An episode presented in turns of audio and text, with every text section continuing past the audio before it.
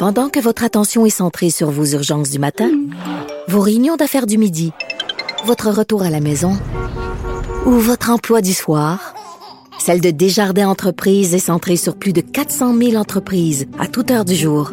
Grâce à notre connaissance des secteurs d'activité et à notre accompagnement spécialisé, nous aidons les entrepreneurs à relever chaque défi pour qu'ils puissent rester centrés sur ce qui compte, le développement de leur entreprise. 46. Alors, au bout du fil, on a la ministre euh, de la Santé et des Services sociaux, Danielle McCann. Bonjour, Danielle McCann. Bonjour, Monsieur Robitaille.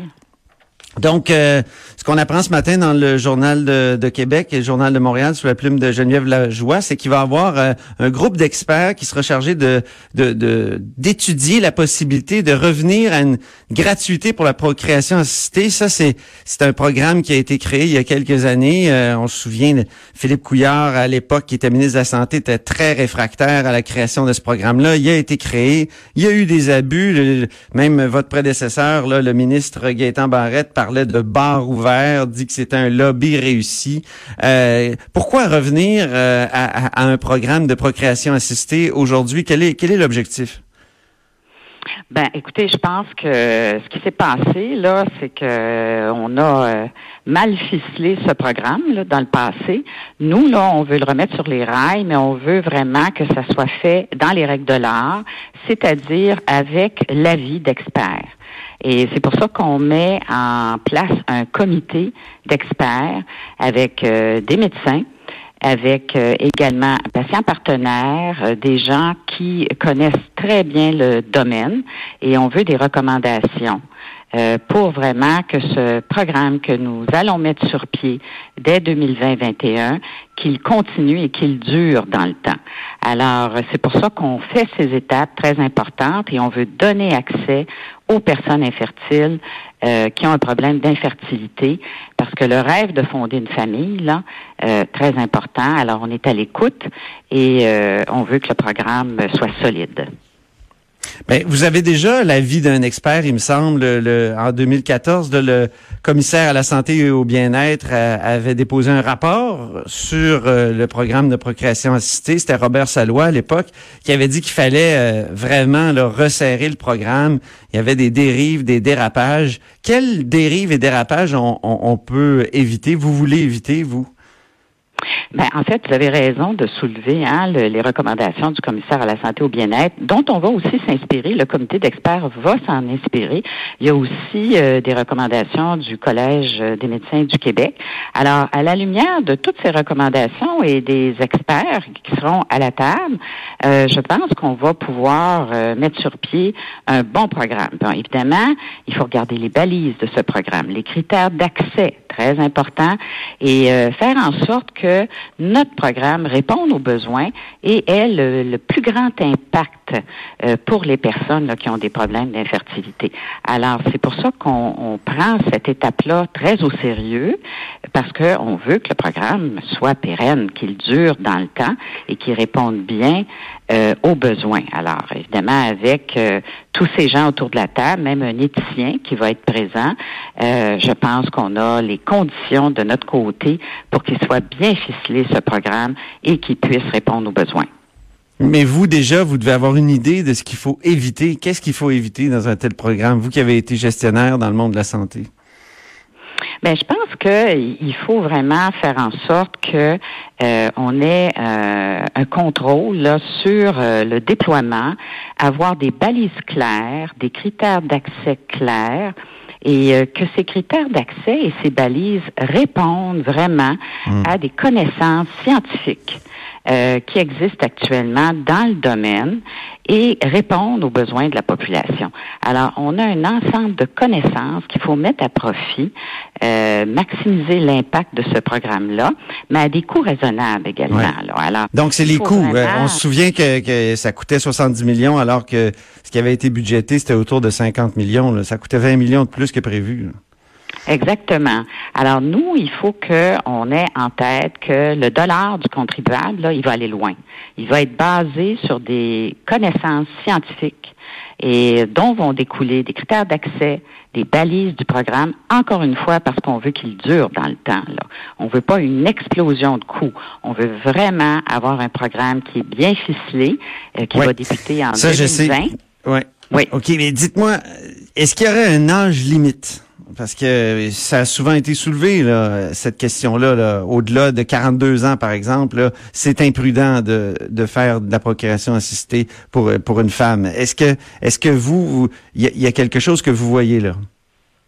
Bien, c'est sûr que les experts vont nous faire des recommandations là-dessus. Je pense que le, critère d'âge va être inclus dans leurs recommandations parce qu'il y a des, éléments dont ils vont tenir compte au niveau de l'âge, mais on va se baser évidemment sur les recommandations du comité d'experts euh, là-dessus.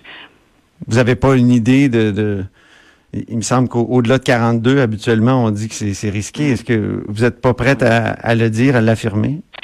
Je ne peux pas m'avancer, vous comprenez, parce Ouais. que encore une fois, je pense qu'il faut être prudent là. Puis il faut vraiment que parce que c'est sensible, hein. Tout le critère d'âge est très sensible. C'est un élément sensible, et il faut vraiment qu'on ait tout, tout le rationnel, qu'on puisse vraiment se baser sur euh, une évaluation, une analyse complète euh, de ces critères et qu'on ait la meilleure recommandation pour les gens qui attendent, là, qui veulent avoir accès, parce qu'ils n'ont pas eu accès pendant des années, là, depuis que on a mis fin à ce programme. On n'a pas donné la possibilité à plusieurs personnes là, de fonder une famille. Alors, Est-ce qu'il n'y a pas des aides quand même? Est-ce qu'il n'y a pas des, des, des, des coups de pouce qui sont donnés à, à la procréation assistée selon euh, Ben, certains critères, des, crédits d'impôt, ouais? Les crédits d'impôt, mais ça, c'est- vraiment euh, limité hein, comme, euh, comme impact auprès de cette population. Il y a beaucoup de gens là qui n'ont pas pu euh, euh, se prévaloir du programme parce qu'il y, aurait eu à débourser euh, quand même des sommes importantes malgré le crédit d'impôt. Alors, euh, nous, on veut un programme vraiment là où est-ce que les traitements vont être accessibles. là. Alors, c'est c'est ça. C'est- C'est notre vision, c'est notre engagement et on va le respecter. Est-ce que le, nombre de, de procréation assistée a baissé, a chuté depuis qu'on a annulé le programme euh, et qu'on a on l'a remplacé par des crédits d'impôt?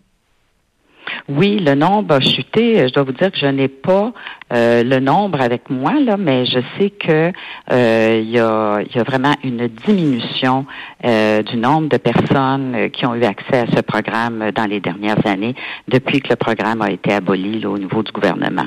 Alors, euh, nous, euh, comme je vous dis, on veut que euh, il y ait davantage de personnes qui y aient accès. On va faire les changements aussi législatifs là, qui doivent être faits euh, dans le sens des recommandations qui vont nous être présentées. Et euh, oui, on veut que ce nombre-là soit augmenté. La presse nous dit ce matin que euh, même si le budget du ministère va augmenter de 5,2% en 2019-2020, il va y avoir des coupes de 300 millions, des, compressions de, de 300 millions, radiographie, absentéisme. est-ce que c'est juste? Ben, je pense qu'il faut vraiment clarifier tout ça. Là. On a une augmentation de 5,4% du budget du ministère. Là. Ça, c'est, vraiment euh, Ah, c'est pas historique, là. 5,2 comme l'écrit Denis Lessard, OK. Bon, regardez, euh, je pense Mhm. que là, c'est parce que des fois, dans les calculs, euh, ça dépend de la façon dont on fait, euh, de quel angle et qu'est-ce qu'on inclut là, dans le pourcentage. 5,2% c'est historique quand même. Là. Ouais. Alors, euh, donc, on parle de 170 millions de dollars de- pour optimiser, vous savez, nos, nos euh, processus en approvisionnement et en informatique. Et là-dessus, moi, je peux vous dire que oui, il y a des choses à faire parce qu'on a des nouvelles technologies euh, au niveau de l'approvisionnement, au niveau de l'informatique. Alors, il n'y a aucun service à la clientèle, des services directs à la population qui vont être touchés. Aucun. On ne fait pas de compression budgétaire dans les services à la population. Alors, ce sont vraiment des services comme ceux que je viens de vous mentionner, l'approvisionnement, l'informatique, et ces 170 millions, ça représente 0,4% du budget de 41 milliards du ministère de la Santé. Alors, on est capable de faire ça, puis je pense que même c'est une responsabilité de le faire, parce que cet argent-là va servir justement à des services plus directs à la population. Et euh, on doit faire ces économies qui sont très réalisables. L'approvisionnement, on le sait qu'il y a du potentiel et euh, l'informatique également. Puis il y a d'autres éléments aussi qu'on va regarder, la pertinence de certains, certains actes. On va regarder les fournitures. on a vraiment un ensemble de domaines où on peut faire des avancées. Pour, euh, pour parler de reprendre une expression chère à, à votre prédécesseur, euh, est-ce que c'est un bar ouvert en radiologie actuellement? Il parlait de bar ouvert pour la procréation assistée, mais en radiologie, on a l'impression que c'est un bar ouvert actuellement, que tout on fait faire des, des examens euh, à profusion sans, sans en justifier la pertinence. Ben ça c'est un dossier euh, sur lequel on a déjà commencé à travailler là. Hein? Alors euh, euh, toute la question des résonances magnétiques, l'échographie, on a vu l'explosion hein, des, des tests en échographie. Alors toute la pertinence justement de ces actes-là, on est en train de travailler le dossier et on a la collaboration de la Fédération des médecins spécialistes du Québec là-dessus aussi. Bien, ben merci beaucoup, Madame McCann. Ça fait plaisir, Monsieur Robitaille. Bonne journée. Au plaisir. C'était la ministre de la Santé et des Services sociaux, Danielle McCann. Antoine Robitaille. Là-haut sur la colline.